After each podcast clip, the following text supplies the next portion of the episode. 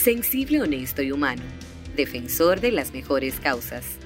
Un 5 de febrero del 1977, el país lo vio nacer. Proviene de una familia de preponderante participación social, política y ciudadana. Hijo de Mariano Sanz y Zaida Lobatón. Es doctor en Derecho. A temprana edad, se integra a la vida política, donde logra destacarse por su labor dentro de la juventud. Tuvo una participación importante durante los debates relacionados al Tere Kafta por su experiencia en el tema, logrando posicionarse como una figura refrescante en el panorama político dominicano. Profesor y padre feliz. Es un trabajador incansable, familiar, amigo del amigo. Confiesa que espera salir de la institución que dirige con la misma tranquilidad emocional con la que llegó. Disfruta ver el reflejo en el rostro de las personas cuando son sorprendidas fue galardonado con el Premio Nacional de la Juventud en el año 2003 en el renglón Liderazgo Profesional. Su labor se ha concentrado en devolver la confianza de los usuarios en la Dirección General de Aduanas como una gestora de servicios por y para la ciudadanía, donde funge como director general. Le gustaría prestigiar la institución y que la gente pueda hablar de un antes y después de su paso por esta institución. Se siente honrado y privilegiado de su cargo sin perder la cercanía y don de gente que le caracteriza. Con entusiasmo y alegría recibimos en una nueva mañana a Eduardo Sanz Lobatón. Bueno, así es, con mucha alegría y entusiasmo todo el equipo de una nueva mañana recibe a un amigo que es una persona cogeneracional con nosotros y nos llena de mucha satisfacción. ¿Cómo lo estás haciendo, Yayo? Bienvenido. Bueno, muchísimas gracias, muy contento de estar con ustedes y, de ver este programa eh, tan interesante y con gente amiga de tantos años y a sus órdenes. Bueno, así es. Vamos a hacer uso precisamente de esa invitación porque en esta semana hemos recibido la noticia de la nueva ley de aduanas y qué privilegio poder tenerte precisamente en la semana que pues se ha dado a conocer y saber cuáles van a ser esas novedades. A propósito de todo lo que ya como incumbente estás ejecutando con el despacho 24 horas y las demás iniciativas.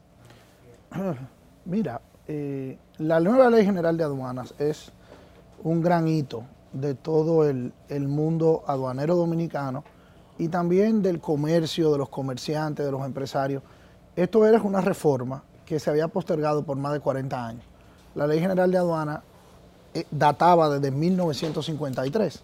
Es una ley que tenía 68 años de vigencia, eh, con cosas tan absurdas como que no contenía firma electrónica, no contenía las definiciones más básicas del mundo aduanero como lo es un agente aduanal, un consolidador de carga, eh, no tenía bien claro el, régimen de permisología que tiene que tener eh, las aduanas para, por ejemplo, la zona franca, para poder eh, acreditar muchísimos procesos, el régimen sancionatorio de las multas que tenía también el régimen anterior era muy arcaico.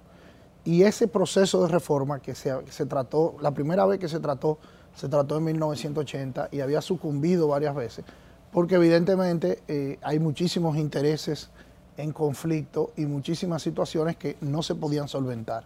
Desde que nosotros llegamos a la posición, recibimos el mandato del presidente de la República de que desempolváramos el proyecto, de que tratáramos de ver cuáles eran los puntos de entuertos, de diferencias, y que lo lleváramos y tratáramos de lograr que el Congreso Nacional lo sancionara. Eh, a través de Alexis Victoria, el, senador eh, por la provincia de Nagua y la Comisión de Industria y Comercio del Senado de la República, se comenzó a trabajar el proyecto, se comenzó a revisar, se sometió, fue aprobado en el Senado, después en la Cámara de Diputados, eh, la comisión que preside el diputado Gerardo Concepción. Ahí seguimos trabajando el tema, se entrevistaron eh, más de 15 diferentes asociaciones empresariales, se trabajó con más de seis instituciones del gobierno, hasta que finalmente no, no es que tengamos la ley perfecta, pero tenemos la ley mucho mejor que la que teníamos.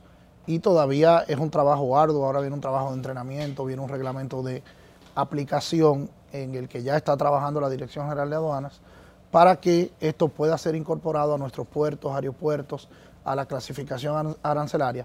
Pero puedo decirte que, que creo que al paso de, de, nuestro, de nuestra estadía como director de aduanas, que siempre recuerdo que va a ser breve, que va a ser muy, muy, lo único seguro que tengo es que voy a ser un exdirector. Eh, yo creo que esa es de las cosas que nunca voy a olvidar, haber participado de ese, proceso, haber sido parte del trabajo del Congreso. Mira, mucha gente se ha convertido en un deporte nacional eh, eh, criticar al Congreso. Y ahora que yo trabajé hombro con hombro con los senadores y las senadoras y los diputados y las diputadas, yo te puedo decir que hay mucha gente que trabaja de sol a sol, que son gente que se preocupan por, que este país vaya lo mejor posible. De todos los partidos, ¿eh? de todos los partidos, no, no eh, algunos de los legisladores que más trabajaron en este tema eran de los partidos opositores. Eh, y yo me siento, cuando yo vivo esos procesos, yo me siento optimista de la sociedad dominicana. A veces la tirantez y como le llamo yo la dictadura de, las redes sociales o el mundo de los 140 caracteres, pretende reducirlo todo a cosas muy, muy específicas. Pero aquí hay, un, aquí hay un gran canto de cultivo para hacer las cosas bien. Y yo creo que uno de los grandes logros del primer año del presidente Abinader ha sido eso, ha sido sembrar el optimismo y la esperanza en este país en medio del desastre en el que encontramos la cosa pública a raíz de, de una pandemia y una catástrofe mundial que, según algunos economistas, le terminará costando al mundo más que la Segunda Guerra Mundial. Ya, yo antes de, de, continuar con el tema del primer año y de los logros, cuando se hablan de leyes, la gente como que se queda en el aire, porque si bien es cierto que se producen muchas leyes, algunas no se aplican o no tienen tal impacto. ¿Cómo, eh, en términos llanos, eh, vamos a hablarle al dominicano, cómo esto le beneficia a la gente, al usuario, esta nueva ley? ¿Qué cosas vamos a cambiar? Porque, por ejemplo, cuando fuimos al lanzamiento del despacho 24 horas, se sabe en número cómo eso te cambia. O sea, en un día tú te vas con tu mercancía, con el asunto que tú tienes. ¿Y esta ley qué cambios trae? Mira, lo primero es que, para empezar, la ley facilita el despacho 24 horas porque eh, habían, por ejemplo, plazos de abandono, que, a veces había que esperar seis meses para que una mercancía, por algún error de declaración o algún error del tipo que fuera, no podía ser parte del proceso de subasta pública que agiliza el trabajo de los muelles y que le da más acceso inclusive al mismo contribuyente a volver a, acceder a su mercancía. Eh, de seis meses eso, eso se reduce sustancialmente a un mes. Eh, por decirte algo puntual. O sea, que hay que moverse rápido, el que tenga mercancía en estado... Eh, la ley nos convoca a ser más eficiente y más rápido. Eh, y eso es fundamental. También el régimen sancionador, donde te podrían a pagar el doble del doble del doble del doble ante cualquier situación, ahora está mucho más estructurado, mucho más específico. Antes el, administrador podía simplemente de, un plumazo cambiar grandes cifras de de las multas y sanciones. Ahora eso obedece a un comité de crédito parecido a como hacen los comités en los bancos. Lo cual, de algún modo, la gente me decía, bueno, pero ustedes se están quitando poder. Y yo le decía, no, no nos estamos quitando poder, estamos agregando transparencia. Porque al final, eh, la cosa pública en el siglo XXI no se trata de imponer, se trata de explicar y de que la gente, el juzgado, el, regulado, el, se sienta parte de las decisiones que toma su órgano regulador. El tema, por ejemplo, tan simple como el, el, el, lo, que llamamos el comercio por Internet, eh, que ya muchos de nosotros y mucha gente compra por Internet muchísimas cosas, eso está mucho más regulado, mucho más claro. Eh, lo cual lo va a hacer más fácil. Por ejemplo, ahora no podemos pasar de los 200 dólares, ¿o no? No, porque eso es un tema arancelario.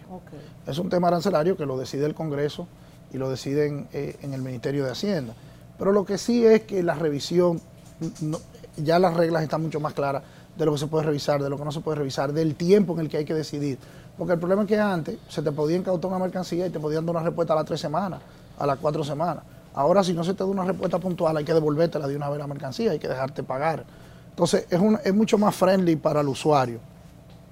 Con el tema, por ejemplo, de, la, de los consolidadores de carga, con el tema, por ejemplo, de que ahora tú vas a tener la oportunidad de en tiempo hábil que se te dé respuesta a tus eh, eh, eh, recursos de reconsideración. Entonces, eso va a establece, por ejemplo, fenómenos como el centro del usuario, como el centro de quejas, establece vedurías para la, la valoración. ¿Cuándo veremos esto, Yayo? Mira, nosotros entendemos que el, reglamento de aplicación, porque evidentemente, como yo siempre digo, en la Dirección General de Aduanas hay que sacar el clavo sin romper la tabla, hay que seguir funcionando. Hay que seguir funcionando constantemente y cuando y para eso la reglamentación tiene que entrar en vigencia funcionando lo que está funcionando hoy en día. Entonces nosotros entendemos que en 30, 45 días lo llevaremos a vistas públicas, lo, sociabilizaremos con todos los sectores. Yo entiendo para que antes de fin de año ya todo eso esté aplicándose y se esté haciendo, porque el, objetivo de tener una ley es aplicarla. ¿no? Entonces, esas son algunas de las pequeñas, por ejemplo, eh, para los dominicanos y dominicanas que viven fuera del país, que yo sé que es parte de este auditorio, eh, se va a poder hacer la declaración a través de firma electrónica. Eh, hay muchísimos trámites en, la DGA que tenían que hacerse con firma, con documentos, que ahora podremos ir moviéndonos a una aduana sin papel, de que tú podrás hacer tu declaración desde tu teléfono, estando en Nueva York, estando en Madrid, estando donde sea, tú le podrás pagar los impuestos de una mercancía que tú le mandas a tus familiares que viven aquí. Muchas veces, una de las quejas que teníamos con los shipping y los mudanceros y, y, las empresas que nos mandan eh, mudanzas, ropa, cualquier ajuar de Estados Unidos para acá, era que la mercancía llegaba y la gente de aquí no la podía sacar. Porque a veces el que tiene el dinero o el que tiene la posibilidad es el que está fuera del país. El que está aquí a lo mejor lo que está recibiendo una donación, lo que está recibiendo un aporte, que te mandan tres camas, que te mandan dos televisores, que te mandan eh, eh, qué sé yo, cuántas eh, eh, eh, cajas de ropa. O de comida. O, de comida, cualquier cosa, pero el que está aquí no ha hecho la declaración, no tiene el dinero para pagar. Entonces mucha de esa mercancía se perdía, porque no teníamos la firma electrónica, ahora la tenemos. Ahora tú le vas a poder mandar a un familiar lo que tú quieras, un furgón de lo que sea, y va a, pagar, va a poder pagar los impuestos por allá y todo, y el tipo o la tipa va a poder venir aquí con su recibo electrónico, va a ir al muelle y se va a llevar su mercancía. Tú sabes que oyéndote parece un sueño, de verdad. Ojalá que para enero, que yo quiero vivir esto. Vamos a tratar de que sea antes. Vamos a tratar de que sea antes. Lo que pasa es que no queremos prometer algo que, después no podamos. Porque eh, eh, no solo depende de nosotros, no es un plumazo. Esto hay que conciliarlo y, trabajarlo con muchísimas eh, otros actores. nada más la Asociación de Agentes Aduanales, nada más con ellos bueno, vamos a, pasar, vamos a pasar con Condesa que tiene una pregunta para nuestro invitado. Dos preguntas en una. Ya yo al inicio hablabas de conflictos eh, de intereses y también si en esta ley eh, tenemos algunos delitos tipificados, ¿cuáles serían esos y sus sanciones? Mira, hay, hay, hay cinco delitos eh, nuevos que tipifica la ley. El delito de defraudación fiscal, la falsificación de documentos aduanales, eh, la, violación del título ejecutorio aduanal. Eh, también está eh, bien tipificado claramente los tipos de contrabando. Y el quinto, y, quizá el más grave de todo, es el, sometimiento o el establecimiento del delito de tráfico de, de sustancias ilegales, que en la ley de aduana ahora también se encuentra grabado, ya no solo en la 5088, que era la ley, la ley de drogas normalmente, sino que ahora esto también tiene la categoría de delito fiscal.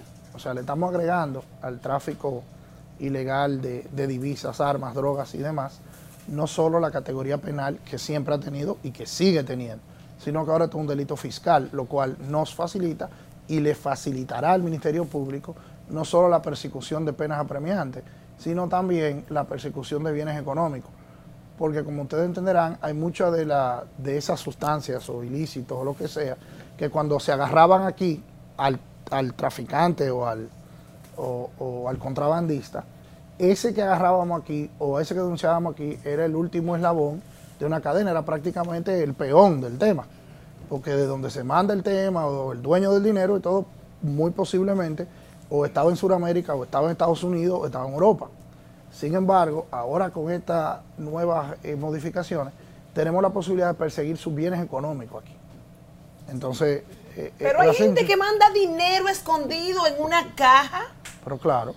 Wow. Pero no solo eso. arriesgado. Yo sé que armas y sustancias ilegales. Mira, mira, lo que pasa. ¿Y cómo tú crees que llega el dinero? Nosotros encontramos 5 millones de dólares en una bocina.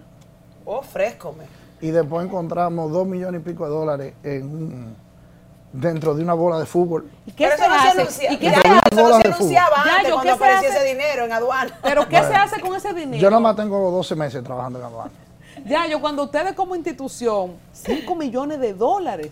O sea, ¿cuál es el mecanismo? A propósito de que no teníamos una ley, entonces, ¿para qué ese dinero? No, ¿Qué se hace con eso? Que por cierto, eso está mucho más aclarado ahora también, pero eh, hay, hay diferentes. Si el dinero se, se, se atrapa luego fuera de la zona aduanera, entonces el Ministerio Público eh, es un bien incautado, es un cuerpo del delito y es parte de un proceso judicial que tendría que seguir hasta que se condene a la persona objeto de ese delito. Si se agarra en zona aduanera, o sea, en el puerto, en el aeropuerto, entonces eso es prenda aduanera. Si es prenda aduanera, ese dinero se, se declara, se deposita en el Banco de Reserva eh, y se, eh, evidentemente, es parte de los dineros que el- de los cuales el Estado puede disponer. ¿no? Hay que seguir una serie de reglas, hay que seguir el proceso judicial, pero definitivamente es un dinero que, que el Estado dominicano puede terminar aprovechando. ¿no? Bueno, hablando de dinero, Israel Abreu, que es el hombre del dinero, se integra con una pregunta también para ti, Yayo. Primero saludar a, a mi ex compañero de partido, Eduardo Sanz Lobatón. que Y amigo suyo. Y Llévatelo, amigo llévatelo, tuyo, Yayo, Cla- para el PRM, cla- por favor. Claro que sí. Sería bienvenido. Claro que sí. Con claro Yayo si tú te vas. Eh, eso, te- eso lo hablamos después en un cafecito. Miren una cosa, eh, definitivamente, tú sabes que entre mis funcionarios, tú estás entre los mejor calificados definitivamente por la gestión que has hecho y sobre todo por, por los niveles de recaudaciones que, que muestra la Dirección General de Aduana. No obstante, eh, algunos eh, profesionales del área me preguntan, ¿real y efectivamente eh, hubo eficiencia en el manejo de, las aduanas en República Dominicana o fueron subestimados los ingresos que, que recauda la Dirección General de Aduanas, Yayo? Mira, lo primero es que yo me río mucho con estos índices de... Ahora hay como una, una especie de, de- de moda de hablar de, de- que si aquel funcionario o esta funcionaria y los índices de popularidad. Mira, el trabajo, Sí, pero déjame decirte una cosa, tu, tu gestión está buena porque tú sobrepasaste tus recaudaciones, no porque tú nada más seas amigo mío, yo, yo lo dije, sino por, por, por esa variable. pero ahí voy, ahí voy. Al final del día, eh, lo que tenemos que trabajar, hacer lo que nos toca y con la conciencia tranquila seguir adelante y las cosas caerán en su sitio. Lo que decías de, la, de las estimaciones o no, eh, la gestión de la Dirección General de Aduanas no se limita a, a recaudar dinero. Las aduanas hace 20, 30 años eran simple y llanamente lugar donde se cobraban impuestos. Con el advenimiento de muchísimos, de los tratados de libre comercio, el DERECAFTA, el EPA con la Unión Europea, eh, las aduanas cambian porque los aranceles se han ido reduciendo muchísimo. Entonces, a menos aranceles, menos impuestos. Entonces, las aduanas tienen que facilitar comercio. O sea, las aduanas se han convertido en agencias comerciales que tienen que facilitar los negocios. Las aduanas se han convertido en un facilitador de exportaciones. Por eso que nosotros regulamos la zona franca. Que por cierto, ese es otro número importante. Los números están buenos no solo porque hemos sobrepasado las metas de Hacienda, que lo hemos hecho. La meta no la hacemos nosotros. O sea que no fue que la pusimos chiquita para sobrepasarla. Es que simplemente la establece el presupuesto en virtud de las expectativas de recaudación por las expectativas de gastos. Y por eso es que nosotros hemos generado un superávit. Pero eso es otra cosa. Además, además de eso, el hecho de que estemos exportando por primera vez en la historia del país, en medio de una pandemia, más de mil millones de dólares al mes, que lo comenzamos a hacer en marzo, lo hicimos en, en mayo, lo hicimos en junio y lo, estamos, lo, lo hicimos en julio, que es el último dato que tenemos, te dice a ti que hemos fortalecido el comercio en República Dominicana a través de eficiencia. El hecho de que casi 7.000 actores estén despachando sus mercancías en menos de 24 horas de los muelles dominicanos, cuando todos sabíamos el dolor de cabeza que era eso, te demuestra, pero no es que lo diga yo, ni que lo diga ningún funcionario, es que lo está diciendo la Cámara de Comercio, es que lo está diciendo la IRD, es que lo está diciendo eh, eh, los diferentes actores, los sindicatos de transportistas. O sea, hemos sembrado una idea y un concepto de que hagamos las cosas lo más transparente posible y lo más rápido posible. Y eso es lo que nosotros entendemos que al día de hoy hemos logrado. No es tampoco, como digo yo, no es que estamos celebrando, no es que estamos diciendo, esto es un trabajo muy difícil, es muy arduo. Eh, al final, contar mercancía, eh, cobrar impuestos, eh, promover reformas, es muy difícil, de verdad, son muchos dolores de cabeza acumulados. Pero yo creo que al final del día lo que más demuestra lo que se ha logrado en aduana es la confianza que tiene esta economía en la gestión de Luis Abinader. Porque eso es lo que produce esos números de los cuales tú hablas. Si no hay actividad económica, no hay manera de recaudar. Y la actividad económica solo se produce cuando la gente confía en el ambiente económico. Y eso es lo que hemos logrado en este gobierno. Nosotros cogimos un gobierno donde estábamos gastando un, estábamos recaudando un 40% menos y estábamos gastando un 60% más, donde la gente se nos estaba muriendo, donde había una gran incertidumbre en el mundo, porque no había manera todavía de entender cómo esta pandemia iba a ser asumida. Y nosotros llegamos, lo primero que hicimos fue que pasamos un presupuesto complementario, negociamos la deuda externa de la República Dominicana, reduciendo muchísimo los intereses. Tuvimos una transición política en paz, consciente, sin sobresalto. Comenzamos a hacer cosas que llamaron la atención del mercado internacional, que trajo inversiones a este país y por eso que tuve las aperturas de los hoteles, la inauguración de fábricas y la inauguración del teletrabajo salvamos el año escolar, en medio de todo eso le impregnamos normalidad a un mundo que estaba en guerra, a un mundo que estaba patas arriba. Y eso, y ahora tú ves que todo el mundo mira para acá. Nosotros estamos entre los 10 países que mejor han gestionado la pandemia en el mundo entero. Tú sabes lo que es comparar a la República Dominicana con países como Brasil, como México, como Australia, y que nosotros estemos por encima de esos países en la gestión de esta pandemia. Lo que aquí ha pasado en el gobierno de Luis Abinader en este primer año es asombroso y la gente todavía no lo entenderá. En 100 o 200 años, cuando se estudie la pandemia del COVID-19, a Luis Abinader y a este gobierno habrá que usarlo de ejemplo. Yo recuerdo porque como, como director de aduana yo tuve mucho que ver con, el tema de las vacunas, o sea, de sacarlas rápido de los aeropuertos, de buscarlas, de la cadena de frío, demás. Y era impresionante, yo me siento muy orgulloso. El presidente llamaba a las 2, a las 3 de la mañana, a las 7 de la mañana estaba pendiente, llegaron las vacunas, cómo no, a mí me dijo un día, vela a buscar tú mismo al aeropuerto. Y yo, sí, presidente. Y tuve yo que sentarme en el aeropuerto, esperar el avión, que, que bajaran ahí, junto con la vicepresidenta que estaba ese día. O sea, ha sido una, una, una, una gestión donde se le ha puesto el, corazón a la República Dominicana. Y yo creo que eso es lo que ve, por eso que los números de la DGA, los de la DGI, ayer el, banco, el, el gobernador del Banco Central daba unas explicaciones muy contundentes, que yo me río, porque ahora es malo Valdés Alviso Qué cosa más grande. Bueno, este es un gobierno de gente joven y el Benjamín del equipo, Iván Yael, tiene una pregunta para Yayo. Ya, yo tengo una curiosidad, eh, que porque estamos hablando de las importaciones y los puertos, los muelles y esas cosas, los aeropuertos, pero ¿cómo funciona? ¿Cuál es el rol de aduana en lo que es el, comercio binacional que pasa entre Dominicana y Haití? Mira, eh, qué bueno que me haces esa pregunta. Uno de los eh, así como uno de los primeros mandatos fue que desempolváramos las reformas de la ley, el presidente de la República teníamos que tener 15 o 20 días en el gobierno y fuimos un viaje a Pedernales, que yo lo acompañé, y, vimos el estado de, uno de los mercados binacionales. Y de ahí saliendo, yo recuerdo que convocó una reunión con Ito Bisonó de Industria y Comercio, el general Díaz Morfa de Defensa, y con nosotros en el Palacio Nacional al otro día de llegar de Pedernales y la orden fue muy precisa, reactiven los mercados binacionales, hay que abrirlos. Eh, los mercados binacionales representan para la República Dominicana alrededor de 1.200 a 1.500 dólares al año en comercio, lo cual quiere decir que estamos hablando de 100, ciento y pico de millones de dólares al mes. También hay que tener en cuenta que nuestros hermanos haitianos, eh, casi entre el 70 y el 75% de todo lo que consumen en Haití, entra por República Dominicana. O sea que no solo era una necesidad comercial, era una necesidad humanitaria. Pero los mercados binacionales estaban cerrados por efecto de la pandemia. En medio de una pandemia, los mercados binacionales de la frontera, eh, en algún momento, inclusive un día pudiéramos arreglar una visita para nosotros llevar un grupo de comunicadores para que los vean. O sea, es una actividad comercial muy multitudinaria. Gaby, coordina eso, eh, eh, Gaby. Es, muy, es muy multitudinaria, tiene muchos trasiegos de gente, de cosas y era muy difícil gestionarla en la pandemia. Con el Ministerio de Salud Pública nos pusimos manos a la obra y eh, eh, te estoy hablando de que esto fue en agosto y ya en octubre, eh, finales de octubre, principio de noviembre, los mercados binacionales estaban funcionando una vez a la semana y en enero ya se regularizaron completamente y están funcionando.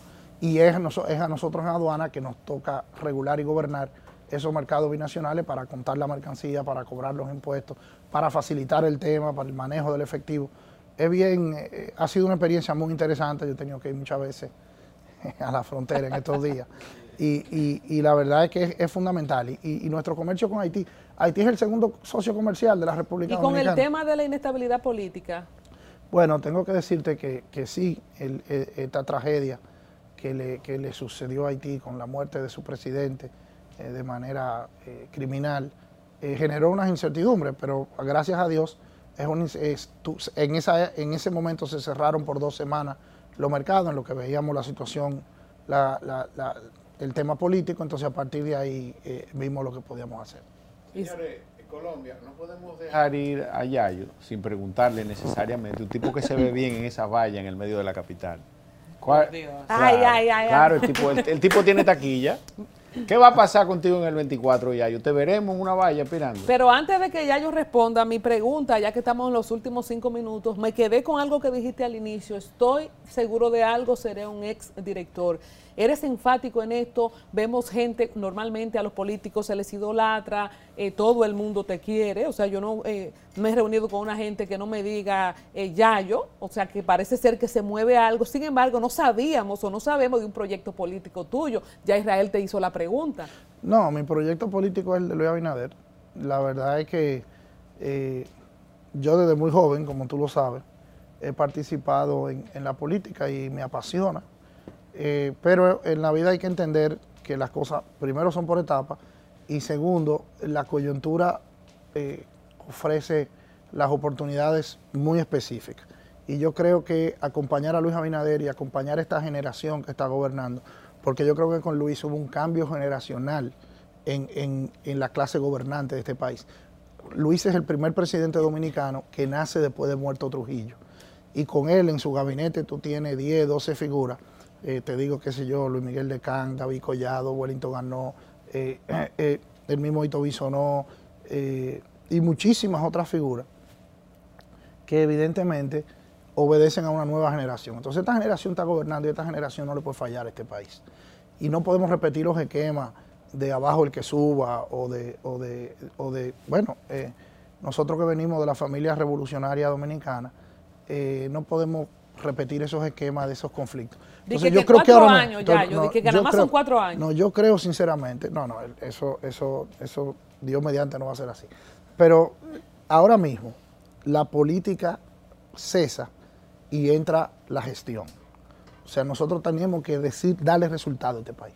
Darle resultado en que la economía siga creciendo, en que se distribuya mejor la riqueza de este país, en que haya más oportunidades para la gente joven de este país. Entonces ya cuando venga el ciclo electoral, pues entonces veremos. Pero en el caso mío, yo soy del equipo del presidente Abinader y cuando tú eres parte de un equipo, eh, tú juegas la base que el manager te pone.